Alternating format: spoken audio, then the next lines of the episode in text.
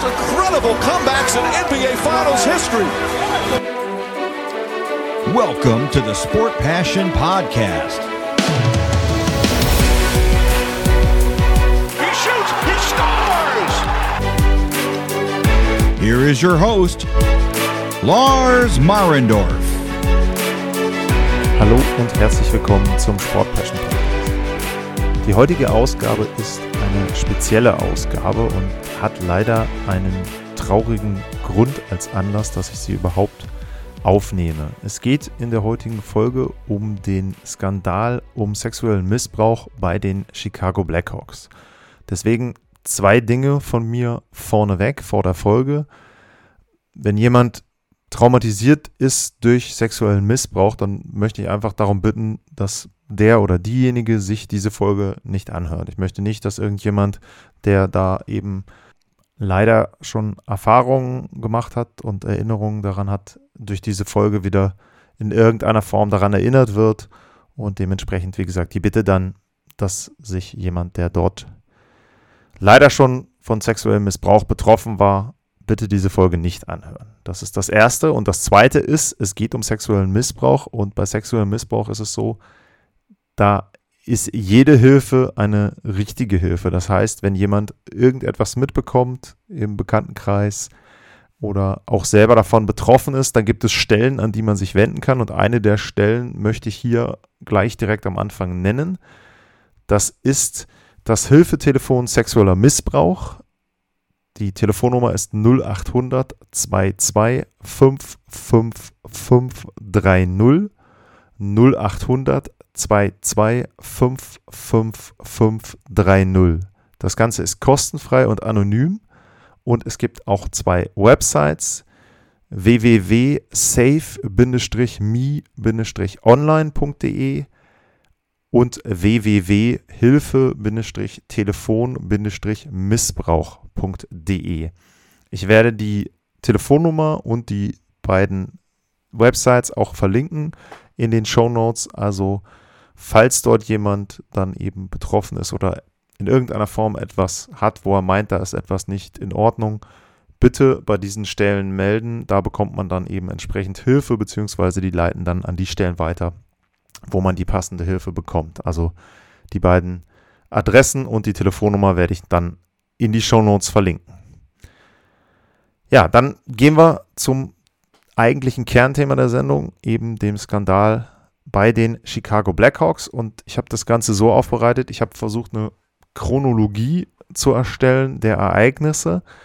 Und ich fange da an im August 2008. Im August 2008 wurde Brad Eldridge von den Chicago Blackhawks als Videocoach angestellt. Die Aufgabe war, dass er Videos aufbereitet für die Coaches. Das war Teil der täglichen Arbeit, also außerhalb der Spiele, aber es war auch so, dass es so war, während der Spiele, wenn er dann mitbekommen hat, was die Coaches dort auch gesagt haben, dass er dann eben auch für die Drittelpausen entsprechend kleine Ausschnitte oder so etwas vorbereiten sollte. Das war im August 2008. Im September 2008 wurde Joel Quenwell professioneller Scout bei den Chicago Blackhawks. Der war vorher bei der Colorado Avalanche Trainer gewesen. Da hatte er im Mai dann eben die Avalanche verlassen und im September 2008 ist er dort professioneller Scout geworden. Und am 16. Oktober 2008 wurde er Chefcoach. Dennis Savard wurde nach nur vier Spielen dort entlassen von den Chicago Blackhawks. Und im Oktober, 16. Oktober 2008, ist Joel Quenville Cheftrainer der Chicago Blackhawks geworden. Dann gibt es einen kleinen Sprung in den April 2010. Am 24. April 2010 waren die NHL Playoffs 2010 in vollem Gange. Und da spielten die Chicago Blackhawks gerade ihre Serie gegen Nashville. Und an dem Tag wurden neun Spieler von Farmteam, von den Rockford Icehawks, die sind jetzt in der AHL im Moment, also ein Minor League Team, ein Team in den unteren Klassen, Entwicklungsteam sozusagen für die Profis, von dem Team wurden neun Spieler als sogenannte Black Aces zu den Chicago Blackhawks geholt. Das hatte zwei Gründe. Zum einen, falls Spieler verletzt sein sollten, falls es Sperren gibt, falls es notwendig wird, dass man den Kader auffüllen muss für die Playoffs, dann hätte man sich bei diesen neun Spielern eben einen hochgezogen. Und zum anderen haben diese Spieler die Blackhawks während der Playoffs dann auch begleitet. Und zwar, damit sie lernen, wie das in den Playoffs läuft, also dass sie halt so ein bisschen die Routinen mitbekommen, dass sie eben auch entsprechend dort ja mal reinschnuppern in die NHL. Die haben nicht mit den anderen Spielern trainiert, aber sie waren auf jeden Fall bei den Reisen auch mit dabei und entsprechend dort zumindest in der Nähe des Hauptteams der Chicago Blackhawks. Einer der Spieler von diesen neun Spielern, die dort hochgezogen wurden, war ein ja, später John Doe genannter Spieler. Das ist dann synonym gewesen für denjenigen, der den sexuellen Missbrauch bei den Chicago Blackhawks gemeldet hat. Wie man jetzt weiß, das nehme ich jetzt mal vorweg, weil ich finde, aus Respekt sollte man dann auch den Namen jetzt ab sofort dann eben verwenden, weil er sich selber ja dann auch zu erkennen gegeben hat. Das war Kyle Beach. Wer das ist, wo der im Moment spielt, da komme ich später noch zu. Aber Kyle Beach war einer dieser neun Spieler, die dann entsprechend in diesen Black Aces mit waren und die zusammen mit dem Team der Chicago Blackhawks unterwegs waren in den Playoffs. Die hatten dann auch Kontakt zu Brad Aldridge und da kommen wir jetzt zu und zwar zu dem eigentlichen Tathergang der eigentlichen Tat. Also am 24. April werden diese neun Spieler dazugeholt zu den Blackhawks. Die Playoffs gehen weiter. Die Chicago Blackhawks spielen die Playoffs auch gut, kommen immer weiter. Und am 8. oder 9. Mai 2010, da passierte dann die Tat, die später eben dann als sexueller Missbrauch gemeldet wurde. Datum sind sich die Aussagen nicht ganz gleich, also die gleichen nicht ganz, da kann man nicht ganz sagen, ob es jetzt der 8. oder 9. Mai 2010 war. Was aber feststeht ist, dass Brad Aldridge Kyle Beach zu sich eingeladen hat, zu sich nach Hause in sein Apartment. Und er hat ihm gesagt, dass er die Möglichkeit hat, den Kyle Beach in den Kader der Blackhawks zu bringen. Kyle Beach, damals 20 Jahre alt, hat das natürlich als Möglichkeit gesehen und weiß ich nicht, was er erwartet hat, aber er ist auf jeden Fall dann zu Brad Aldridge hingefahren und Brad Aldridge hat dann die Situation ausgenutzt und hat Kyle Beach dann bei sich in seinem Apartment sexuell missbraucht. Der war natürlich total geschockt und äh, hat dann eben entsprechend gar nicht gewusst, wie er reagieren würde. Und dann hat ihm Brad Aldridge auch noch gedroht, dass er niemals in der NHL spielen oder laufen würde, so ungefähr, wenn er nicht ja, da stillschweigend drüber bewahrt und wenn er dann eben entsprechend das Ganze auch melden würde. Anzumerken ist hierbei, dass Brad Aldridge diesen sexuellen Missbrauch nicht zugegeben hat, sondern dass seine Aussage ist, dass das Ganze in beiderseitigem Einvernehmen stattgefunden hat. Also 8. oder 9. Mai 2010. Vom 12. bis 19. Mai, also ein paar Tage später, befinden sich die Chicago Blackhawks in der Western Conference Finals Serie gegen die San Jose Sharks. In San Jose ist dann so, dass Kyle Beach Paul Vincent, dem Eislauftrainer der Chicago Blackhawks, erzählt, was passiert ist.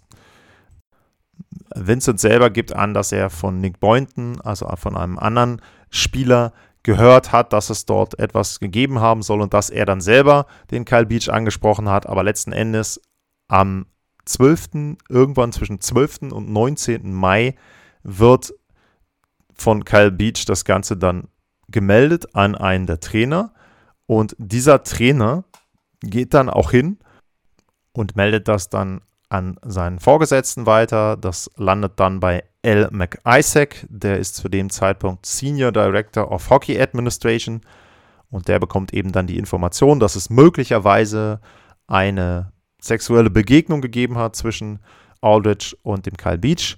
Und dann bittet er den Mental Skills Coach und Team Counselor Jim Gary, also jemanden, der für die psychische Gesundheit der Mannschaft verantwortlich ist und der auch jemand ist, der dann eben entsprechend angesprochen werden kann von den Spielern, wenn sie dort psychische Probleme haben. Der soll eben dann sich an Kyle Beach wenden und mit ihm ja, darüber reden und dann eben die Details dort ermitteln.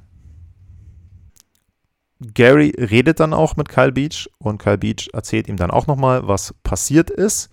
Und am 23. Mai 2010 abends, nachdem die Chicago Blackhawks das Western Conference Final in vier Spielen gegen San Jose gewonnen haben, findet ein Meeting statt mit diversen Verantwortlichen und dem Führungspersonal der Chicago Blackhawks. Unter anderem ist da eben bei John McDonough, das ist der Präsident damals, dann ist Al McIsaac mit dabei, hatte ich eben schon erwähnt. Es ist dabei der damalige General Manager Stan Bowman. Es ist dabei Vizepräsident Jay Blank, der Assistant General Manager Kevin Cheveldayoff, der damalige Cheftrainer Joel Quenwell ist mit dabei und der Mental Skills Coach und Counselor Jim Gary. Das sind die Führungskräfte, die am Abend des 23. Mai 2010 zusammen einen Termin haben in einem Büro. Und dort wird eben dann nochmal berichtet, dass es diesen Vorfall gegeben hat. Die Erinnerungen an das, was genau in diesem Meeting gesagt wurde, die unterscheiden sich natürlich zwischen den einzelnen Personen. Es ist ja dann auch schon elf Jahre her. Aber zum Beispiel Stan Bowman sagt aus, dass er sich daran erinnert, dass McDonough, also der Präsident, und der Cheftrainer Joe Quenwell darüber geredet haben, wie groß die Herausforderung denn ist, in ein Stanley Cup-Finale zu kommen und dass man doch sich jetzt bitte darauf fokussieren soll, dass das Team erfolgreich hat und dass die Playoffs eben wichtig sind. Jahre später soll der Präsident John McDonough die Aussage getroffen haben, dass er keine negative Publicity während des Stanley Cup-Finals haben wollte. Also nochmal, am Abend, als die Chicago Blackhawks das Stanley Cup-Finale erreichen, findet ein Meeting statt. Da wusste der Chefcoach Bescheid, da wusste der General Manager Bescheid, der Präsident, der Assistant General Manager und diverse andere Coaches und Teile des Trainerstabes auch. Am 9. Juni 2010 gewinnen die Chicago Blackhawks erstmals seit 49 Jahren den Stanley Cup.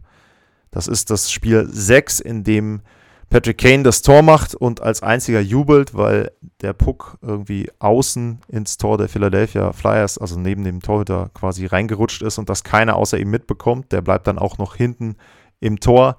Äh, eine der ja, kuriosesten Jubelszenen, weil er da eben alleine übers Eis fährt. Also ein paar Tage nachdem den Führungskräften das Ganze bekannt ist, gewinnen die Chicago Blackhawks den Stanley Cup. Brad Aldridge ist bei den Feierlichkeiten mit auf dem Eis. Er ist auch am nächsten Tag, am 10. Juni 2010, mit dabei, als gefeiert wird. Und da soll er sich ja einem Praktikant oder einer Praktikantin, einem 22 Jahre alten Mitarbeiter oder Mitarbeiterin, da bin ich aus dem englischen Wording nicht ganz schlau geworden, soll er sich dann da auch wieder auf anzügliche Weise genähert haben, also noch im Rahmen der direkten Feierlichkeiten nach dem Stanley Cup. Am 14. Juni 2010, ein paar Tage nach dem Sieg im Stanley Cup, macht dann Präsident McDonough das Ganze gegenüber der Personalabteilung der Blackhawks publik und berichtet da eben davon, dass ja, dort eben dieser Vorfall passiert ist und dann wird entschieden, dass die Personalabteilung nichts über den Vorfall in den Playoffs berichtet, um die Teamchemie dort nicht zu stören. Der Personalabteilung der Blackhawks ist der Vorfall dann also am 14. Juni bekannt. Am 16. Juni soll es dann ein Treffen gegeben haben zwischen dem Direktor der Personalabteilung und Brad Aldridge. Und Brad Aldridge hat dann die Anschuldigungen dort gehört und hat sie aber ja weder bestätigt noch abgestritten. Und man hat ihm dann die Möglichkeit gegeben zu sagen, okay, es kann eine Untersuchung geben oder aber er ja, tritt freiwillig zurück und verlässt freiwillig die Chicago Blackhawks. Und er hat sich dann dafür entschieden, die Chicago Blackhawks zu verlassen. Er hat allerdings noch verschiedene Bonuses bekommen, also Playoff-Bonuses bekommen. Sein Name ist auf dem Stanley Cup eingraviert worden. Komme ich nachher noch mit zu. Und er hat einen Tag mit dem Stanley Cup gehabt. Er hat einen Championship-Ring bekommen und er war dabei, als das Championship-Banner an die Hallendecke gezogen wurde. Es gibt Zeugen, die ihn gesehen haben, wie er dann an einem, in dem Bericht ist von einem Clean-Out Day die Rede, also wie in einem ja, Säuberungstag, also im Prinzip an ja, sozusagen, äh, es ist Sommerpause und man räumt seinen Schrank aus und genau das hat er wohl gemacht und da hat er dann wohl verschiedenen Spielern und verschiedenen anderen Mitarbeitern der Blackhawks erzählt, dass ihm also der Stress zu groß geworden ist, dass er die Reiserei nicht mehr machen möchte, dass er näher an seiner Familie sein möchte und dass das alles zu hart ist. Der NHL Grind was too hard on him, ist dann die Aussage, die er da trifft als Begründung dafür, dass er die Blackhawks verlässt. Im Trainingcamp zur nächsten Saison 2010-2011 soll es so gewesen sein, dass Kyle Beach von mehreren Spielern beschimpft wurde, dass Kyle Beach von mehreren Spielern ja, beleidigt wurde, dass sie ihn gefragt haben, ob er nicht seinen Freund Brad vermissen würde, seinen Boyfriend Brad vermissen würde. Das sind also die Geschehnisse gewesen im weiten Teilen zwischen dem April 2010, als die Spieler vom Farmteam hochgezogen wurden zu den Blackhawks. Am 8. und 9. Mai gab es den Vorfall und danach wurde nach und nach intern innerhalb der Führungsebenen dann auch bekannt, was es da gegeben hat. Es wurde nicht reagiert. Aldridge wurde die Möglichkeit gegeben, an allen Feierlichkeiten teilzunehmen und er wurde sozusagen im Militär, würde man dann wahrscheinlich sagen, ehrenhaft entlassen. Also es gab da keinerlei Einträge in irgendeiner Form und es gab auch keine Anklagen und irgendetwas, wo er sich zur Verantwortung ziehen musste. Dann gibt es einen kleinen zeitlichen Sprung erstmal und wir gehen in den September 2013. Im September 2013 wurde der Chef der Personalabteilung, der Direktor der Personalabteilung der Blackhawks von dem Houghton Police Department, ich hoffe, ich spreche das richtig aus, aber ich glaube, es heißt Houghton, vom Houghton Police Department angesprochen, ob es denn ihm bekannt wäre oder ob es Vorfälle gäbe von Brad Aldridge, weil Brad Aldridge im September 2013 hatte er die Blackhawks verlassen, an anderer Stelle unter Verdacht stand, dass er dort eben wieder ja, einen sexuellen Missbrauch vorgenommen hat. Und er hat da gesagt, der Direktor der Personalabteilung, dass er dort keine weiteren Informationen an die Polizei weitergeben könnte. Obwohl die Blackhawks in keiner Form dort irgendwie mitgewirkt haben an den Ermittlungen, wurde im Oktober 2013 Aldridge verhaftet und er wurde angeklagt wegen sexuellen Handlungen dritten und vierten Grades mit einem Minderjährigen. Im Dezember 2013 hat sich Aldridge schuldig bekannt und er wurde dann 2014 zu neun Monaten Gefängnis und fünf Jahren auf Bewährung verurteilt. Das bedeutet zum Beispiel nach dem US-Bundesrecht müssen die Bundesstaaten Sexualstraftäter registrieren und die Öffentlichkeit ist darüber zu benachrichtigen, wenn ein verurteilter Sexualstraftäter in eine Gemeinde zieht. Aldrich ist für 25 Jahre verpflichtet, dass er zweimal im Jahr seine Informationen aktualisiert bzw. bestätigt. Und es ist relativ einfach auch im Internet rauszufinden, wo er wohnt und was er für ein Auto fährt und so weiter. Also da ist das US-Recht schon sehr, sehr streng und sorgt eben auch dafür, dass jemand, der ein Verbrechen dieser Art begangen hat, dann auch entsprechend der Öffentlichkeit weiterhin bekannt ist. Das ist also ein bisschen die Vorgeschichte bis 2013. Also nochmal zusammengefasst, 2010 war der Vorfall bei den Blackhawks, da ist dann nichts passiert. Kyle Beach war weiterhin in der Organisation der Blackhawks. Er hat auch Preseason Games gemacht, also hat das Trikot der Blackhawks schon getragen. Allerdings hat er nie ein NHL-Spiel gemacht, weder für die Blackhawks noch für ein anderes Team. Aldridge hatte eben dann den Verein bzw. die Organisation dann verlassen, war woanders, hat dort eben nochmal ein Verbrechen begangen und da wurde er dann auch für verurteilt. Dann springen wir von 2014, wo dann die Verurteilung war, ins Jahr 2021, nämlich in den Mai diesen Jahres. Im Mai diesen Jahres hat ein damals noch unbekannter ehemaliger Blackhawks-Spieler, der eben zu dem Zeitpunkt John Doe genannt wurde, eine Anklage beim Gericht in Illinois eingereicht gegen die Organisation der Chicago Blackhawks. In der Klageschrift wird den Blackhawks vorgeworfen, dass sie ihn, also den Spieler und einen Mannschaftskameraden ignoriert haben, als sie den sexuellen Übergriff durch den Videotrainer Brad Aldridge im Jahr 2010 gemeldet haben. Das ist eben das, was ich dann auch beschrieben habe, wo er an den ja, Eislauftrainer rangeht und von da aus geht das Ganze dann in die höheren Ebenen rein. Genau das wird dann eben durch diese Klageschrift angeprangert. Das Ganze wird dann natürlich auch publik und es wird dann auch entsprechend darüber berichtet und die Chicago Blackhawks, die beauftragen dann eine Anwaltskanzlei, nämlich die Anwaltskanzlei Jenner Block, damit eine unabhängige Untersuchung dort einzuleiten und entsprechend die beteiligten Personen zu vernehmen und rauszufinden, was damals wirklich passiert ist. Dann gibt es über die nächsten Wochen und Monate diverse Stimmen und Aussagen von Beteiligten. Unter anderem gibt es da die Aussage von Joel Quenwell, der dann sagt, dass das sehr ernste Anschuldigungen sind, dass er aber erst durch die Medien im Sommer 2011 davon äh, ja, erfahren hat, also davon Wind bekommen hat. Demgegenüber steht zum Beispiel die Aussage von Brent Sopel, der Verteidiger bei den Blackhawks war in der betreffenden Spielzeit und dort eben auch den Stanley Cup mitgewonnen hat. Der sagte, dass im Prinzip jeder Spieler und jeder Coach im Team von 2010 darüber Bescheid wusste, über die Anschuldigungen.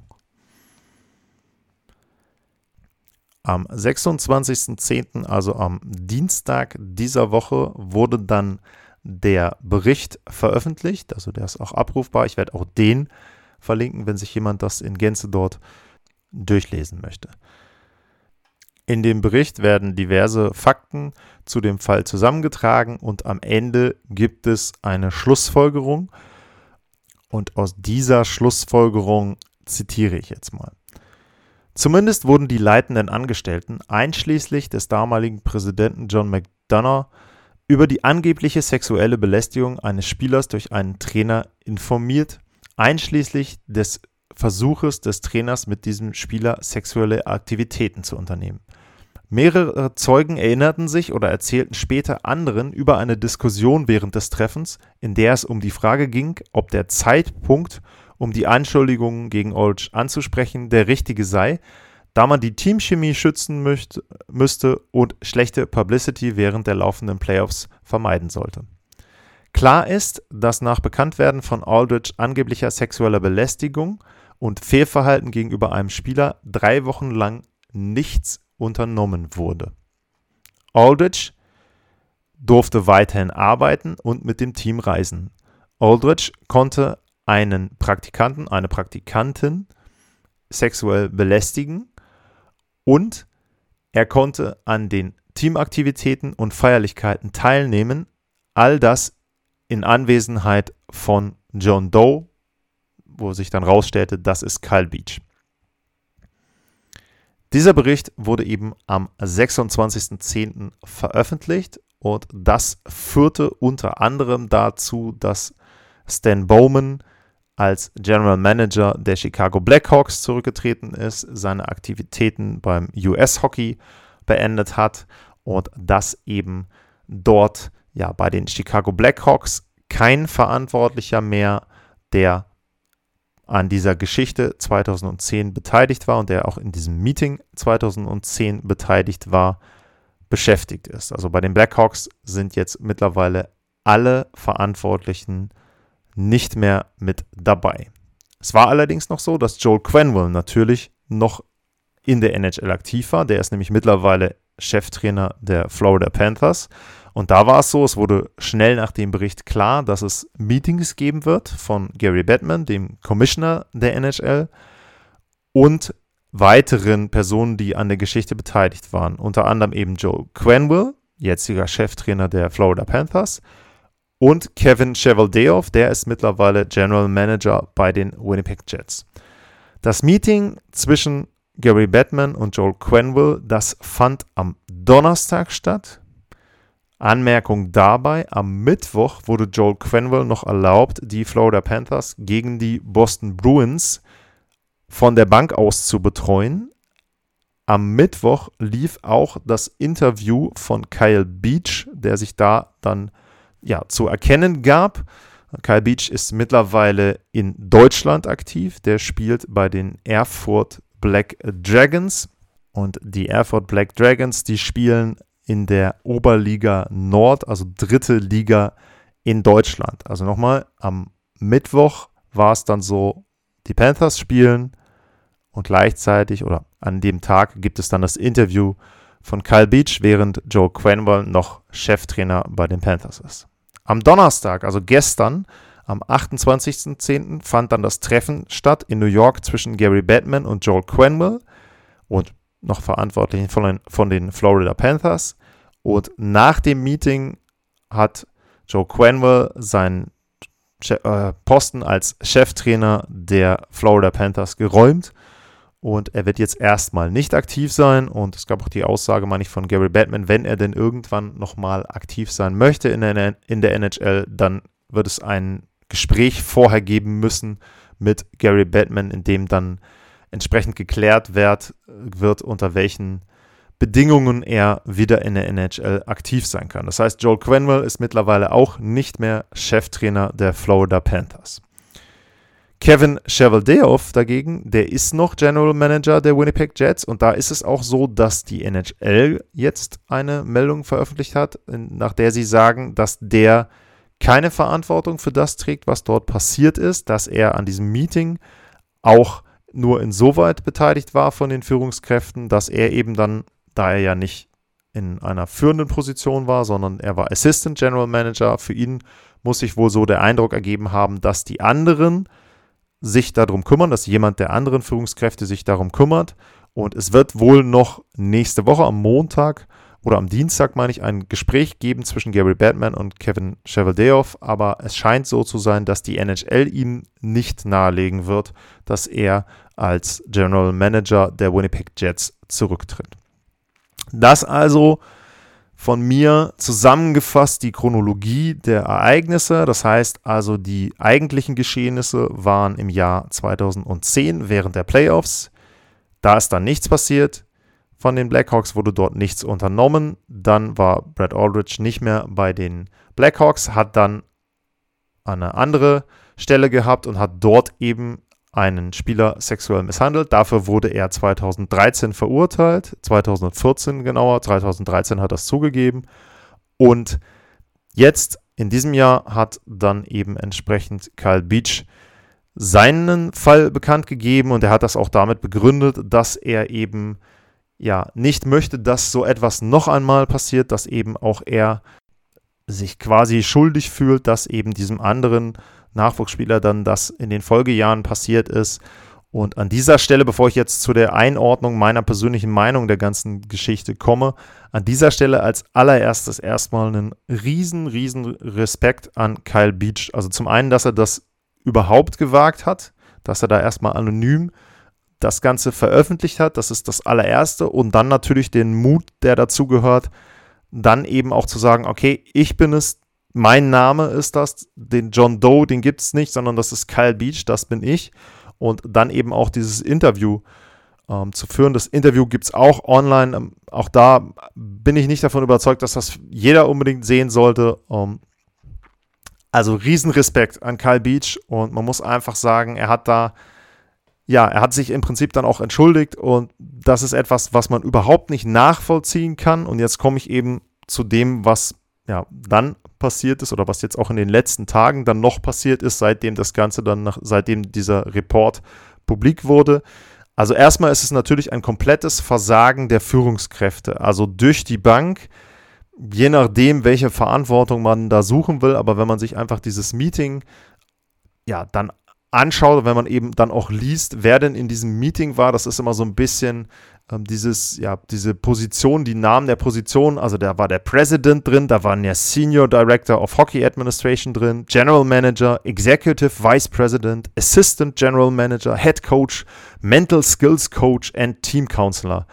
Und von denen war keiner in der Lage, in irgendeiner Form einen Prozess in Gang zu bringen, der das Ganze aufklärt und vor allem, es hatte keiner den Mut zu sagen, okay, wir haben jetzt diese Anschuldigung und das Sinnvollste ist, was wir machen können, ist, Brad Aldridge geht jetzt nach Hause, der wird während der Playoffs nirgendwo mehr irgendwo in der Nähe des Teams sein, bis das Ganze restlos aufgeklärt ist. Und das wäre das Mindeste gewesen, was man hätte machen können. Dann hätte man eben über eine Untersuchung das Ganze auch aufklären können. Und damit hätte man dann eben Kyle Beach den Leidensweg auch erspart, den er dann eben genommen hat. Der hatte damals den Traum, NHL-Spieler zu werden. Ähm, der ist natürlich zerstört worden, der hat nie NHL gespielt. Wenn man jetzt eben sieht, wo, wo er gelandet ist, dritte Liga in Deutschland, natürlich, ähm, ich will keinem zu nahe treten, der Oberliga-Eishockey spielt, aber wenn du im Farmteam eines NHL Vereins bist und wenn du dann wirklich auch Preseason Games für diesen NHL-Verein machst, äh, dann ist natürlich die dritte Liga in Deutschland, die Oberliga Nord, nicht unbedingt das primäre Ziel, was du in deiner Karriere hast. Er hat zwischendrin bei Red Bull Salzburg gespielt, Graz 99ers, Tölzer Löwen, ja, äh, in, in der Slowakei noch gespielt. Also die Karriere ist nicht so verlaufen, wie sie vielleicht verlaufen wäre, wenn nicht ein Videotrainer ihn belästigt hätte und jemand, dem die Spieler anvertraut sind, jemand, der Verantwortung für junge Spieler hat und jemand, der diese Verantwortung und seine Machtposition dort missbraucht hat, wenn der ihm nicht begegnet wäre, dann hätte die Karriere und das Leben von Kyle Beach komplett anders verlaufen können. Also nochmal auch an dieser Stelle riesen, riesen Respekt an ihn. Und dann muss man sagen, das, was jetzt passiert ist in den letzten Tagen, auch die Interviews rund um dieses Thema, die sind teilweise schon sehr, sehr hart an der Grenze. Wenn man sich dann zum Beispiel die Aussagen anhört von Jonathan Tace und von, von Patrick Kane, die beiden Veteranen der Chicago Blackhawks, wenn die dann in ihren Aussagen sich ja sehr positiv über Stan Bowman äußern, Lobeshymnen auf den dort im Prinzip dann ja, erklingen lassen und eben auch sagen, dass er ja im Grunde gar nicht so richtig in der Verantwortung stand, sondern dass da ja noch in der Hierarchie Personen über ihm waren. Äh, dann kann ich nur sagen, man kann natürlich eine persönliche Meinung haben und die werden die beiden äh, sicherlich haben. Das ist auch vollkommen in Ordnung, weil die beiden haben ja, zumindest soweit ich das weiß, nichts Schlechtes von Stan Bowman erfahren. Aber in so einer Situation muss ich dann einfach mal entweder die Klappe komplett halten und sagen, ich mach da, sag da gar nichts zu, oder aber eben dann sagen, das war die richtige Entscheidung, das hat der Verein richtig gemacht, das tut mir leid für Karl Beach und fertig, aber nicht hingehen und einen der Verantwortlichen dafür, dass eben nichts aufgeklärt wurde damals, dann noch zu loben. Genauso muss ich sagen, die Entscheidung der NHL und auch der Panthers, und von Joe Quenwell persönlich nach diesem Report, also nachdem am Dienstag schon die Details davon bekannt waren und nachdem am Dienstag bekannt war, dass er davon wusste, dass er definitiv von diesen Anschuldigungen wusste und dass er eben mit den anderen zusammen entschieden hat, dass dort nichts passiert, dann lässt man den noch ein Spiel coachen. Und wie gesagt, ich weiß jetzt nicht, wie, der, wie das sich zeitlich ausgegangen ist in Nordamerika, ob das dann quasi zeitgleich war, das Interview auf TSN und das Spiel der Florida Panthers. Aber allein die Tatsache, dass man ihn da überhaupt noch hat coachen lassen, finde ich schon wieder, also das ist, ich weiß nicht, wie man da in der NHL dann nicht sagt, pass mal auf, flieg einfach nach New York, unterhalte dich mit Gary Batman. Und genau das ist auch so ein Punkt, den ich nicht und nie verstehen werde. Jetzt wird der Termin mit Kevin Chevaldeoff, der findet jetzt am Dienstag statt. Also ich wüsste keinen, oder sagen wir es anders, es gibt für mich wenig Gründe, die für mich logisch sind, dass man sagt, okay, ich mache diesen Termin jetzt erst am Dienstag. Allein die Message nach draußen, also zu, das Signal an Kyle Beach zu senden, wir versuchen das Ganze jetzt, nachdem der Report draußen ist, versuchen wir das Ganze möglichst schnell zu klären. Alle Beteiligten nochmal zu hören und die dann auch zur Verantwortung zu ziehen. Stattdessen wird halt gesagt, naja, das ist dann halt Dienstag. Also warum kann Quenville nicht am Mittwoch hinfliegen? Weil seine Mannschaft ein Team hat, äh, ein Spiel hat? Ja, schön. Dann das wird das Team halt von wem anders betreut. Das sind Sachen, die verstehe ich nicht. Das ist etwas, da, ich weiß nicht, wer dann bei der NHL solche Entscheidungen trifft. Ähm, das ist dann auch, hat jetzt mit der Geschichte nicht direkt was zu tun, aber das ist zum Beispiel auch so manchmal bei den Sperren, wo dann gesagt wird, naja, es gibt dann irgendwann eine Anhörung mit Gary Batman. Ja, warum gibt es die denn irgendwann? Also was hat der Mann denn zu tun, dass er nicht sagen kann, ich mache jetzt das Meeting direkt und dann ist das Thema geklärt. Da ist dann immer noch tagelang, dass man darauf warten muss, was jetzt da für eine Entscheidung getroffen wird. Und in diesem Fall halt auch so, ich wüsste keinen wirklich sinnvollen Grund, außer irgendwelchen familiären Geschichten, und die wünsche ich keinem natürlich, dass man jetzt sagt, naja, Kevin Cheveldayoff kann halt erst Dienstag, der hat Termine. Oder Gary Batman hat wichtige Sponsorentermine. Also in der Geschichte irgendwas Wichtigeres zu haben im Moment, kann ich mir nicht vorstellen. Zumindest nicht aus, sage ich jetzt mal, geschäftlichen Gründen dann für die NHL oder für Kevin Cheveldayoff. Vollkommen unverständlich für mich. Ansonsten, was kann man dazu sagen? Ich kann nur hoffen, dass auch dieser Fall dazu führen wird, dass viele, viele Leute umdenken, dass viele, viele Leute auch in der Hockey-Culture dafür sorgen, dass solche Fälle in Zukunft früher publik werden und dass entsprechend Menschen, die so etwas machen, zur Verantwortung gezogen werden. Es gibt, es ist so sowas Schlimmes, dass jemand, der Verantwortung für junge Menschen hat, dass jemand, der diese Verantwortung missbraucht, dann auch noch geschützt wird. Das Leben von denjenigen, die da betroffen sind, das ist oft, wenn nicht komplett zerstört, auf jeden Fall ist es massiv beeinflusst. Und dann eben noch zu sehen, dass genau derjenige den Stanley Cup in die Höhe recken darf, dass der dann bei den Teamfeierlichkeiten mitmachen darf, dass er den Tag mit dem Stanley Cup bekommt, dann wird er an dem Tag nochmal zurückgeholt, wo das Banner an die Decke gezogen wird. Er bekommt dann noch seinen Ring überreicht. Also nicht, der war, glaube ich, im Büro, aber trotzdem, allein die Tatsache, dass diese ganzen Sachen passiert sind, ganz, ganz furchtbar. Ganz, ganz furchtbare Geschichte. Und zum Abschluss auch noch ein Punkt, wo ich sage, ja, ist eine sinnvolle Maßnahme. Die Blackhawks haben jetzt in einem Brief darum gebeten, dass die NHL, beziehungsweise ich glaube, es ist dann die Hockey Hall of Fame, die dafür verantwortlich ist, dass die dafür sorgen, dass der Name Brad Aldridge ausgesternt wird auf dem Stanley Cup. Der ist ja eingraviert im Jahr 2010 unter den Siegern und dass der dort eben dann zumindest der Name ausgesternt wird. Das ist natürlich eine Maßnahme, im Prinzip das Mindeste, was man so erwarten kann, aber ansonsten, ja, es wird sicherlich noch interessant werden zu sehen, was dann auf der Gerichtsebene passiert, auf juristischer Ebene passiert und was da für Entscheidungen getroffen werden, aber es war 2010 ein ziemliches Desaster, was die Blackhawks dort veranstaltet haben. Und die NHL hat jetzt kein wesentlich besseres Bild abgegeben, ein Lob muss ich aber nochmal loswerden in der Geschichte. Sie haben zumindest, oder die Blackhawks, weiß jetzt nicht, ob es dann die NHL war oder die Blackhawks, es wurde dafür gesorgt, dass der Bericht veröffentlicht wurde. Und das ist ein Unterschied zum Beispiel zur NFL. Die hatte ja zum, ich weiß gar nicht, wie heißt es jetzt, Washington Football Team. Da hatten sie jetzt eben entsprechend auch einen Bericht zu den Aktivitäten, die dort waren und der wurde eben nicht veröffentlicht. Da wurde dann gesagt, man möchte jetzt die Zeugen und Zeugenaussagen schützen. Gut, bin ich der Meinung, hätte man auch anders regeln können, hätte man ja auch irgendwie schwärzen können und dann eben entsprechend Ersatznamen finden können. Aber an der Stelle dann zumindest nochmal ein Lob an die NHL, dass der Bericht zur Verfügung steht. Auch den, ähm, wie gesagt, weiß ich nicht, ob ich den verlinke oder ob ich einfach darauf hinweise, wenn man ihn finden möchte, kann man ihn finden. Ansonsten muss man das ja auch nicht unbedingt alles nochmal durchlesen. Und wo ich so drüber nachdenke, fällt mir noch eine Geschichte ein, die ich fast unterschlagen habe. Die Chicago Blackhawks haben noch eine Geldstrafe bekommen von 2 Millionen Dollar. Das ist für die ein Klacks. Chicago ist einer der größten Märkte und die Blackhawks sind ein Team, was sehr, sehr viel Geld macht und sehr, sehr viel Geld auch hat.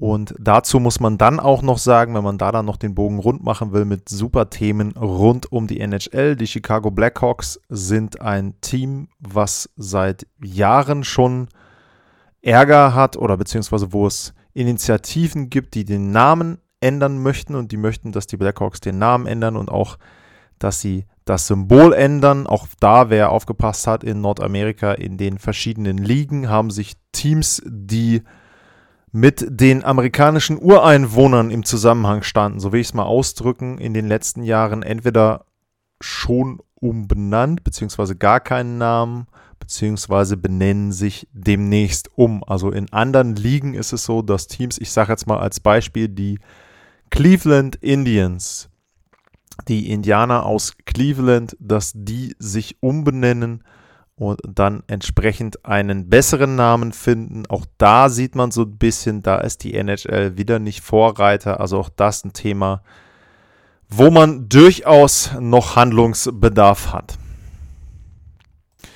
Das war eine Folge, die ich nicht gerne aufgenommen habe, ähm, aber das Interesse zumindest an dem Thema war groß und ich finde, es ist einfach auch ein wichtiges Thema und nochmal das, was Kyle Beach gemacht hat, diesen Mut zu haben, das Ganze öffentlich zu machen, dann auch jetzt seinen Namen da öffentlich zu machen, finde ich persönlich toll. Ähm, ich finde es furchtbar, dass er das machen musste und dass er das erleiden musste, was ihm da passiert ist, aber er kann eben jetzt, und die Aussagen gab es jetzt auch, er kann einfach hoffentlich ein Vorbild sein dafür, wie man mit den Geschichten umgehen muss, dass man das dann öffentlich macht. Und man kann einfach nur hoffen, dass solche Geschichten nicht mehr passieren und dass eben vor allem dann jugendliche Kinder, aber eben auch in dem Fall dann junge Erwachsene nie so einen Fall von sexueller Belästigung erleiden. Und an der Stelle dann nochmal der Hinweis, ich werde die Nummer und die beiden Websites dann eben entsprechend verlinken. Wenn jemand davon betroffen ist oder meint, irgendetwas ist nicht koscher, irgendetwas könnte da passiert sein, bitte, bitte diese Stellen ansprechen. Lieber einmal zu viel als einmal zu wenig und an der Stelle dann eben sehr, sehr hellhörig auch sein und dort ja entsprechend alarmieren. Dann bedanke ich mich für die Aufmerksamkeit und ich würde mich natürlich auch da über Feedback freuen. Das ist ein schwieriges Thema. Das ist mir auch nicht wirklich leicht gefallen, die Sendung zu machen. Ich hoffe, es ist auch so rüberbekommen, dass man die Geschichte verstanden hat, dass man eben auch so die Chronologie der Ereignisse ein bisschen nachvollziehen konnte. Und ansonsten kann ich noch Werbung machen für die Folge, die heute Morgen erschienen ist nämlich die Folge mit Arthur Staple. Das war die erste englischsprachige Folge in dieser Saison. Da geht es um die New York Rangers und die New York Islanders. Und ich hoffe, dass wir dann in der nächsten Woche und in den nächsten Ausgaben wieder wesentlich positivere Themen haben. Wobei, naja, Suspension und so weiter. Aber das sind wenigstens Themen, die dann mit dem zu tun haben, was auf dem Eis passiert. Das war heute drumherum, aber war sehr, sehr wichtig. Und ich bedanke mich fürs Zuhören. Ich wünsche euch ein schönes Wochenende. Bleibt gesund und dann bis zur nächsten Folge. Tschüss.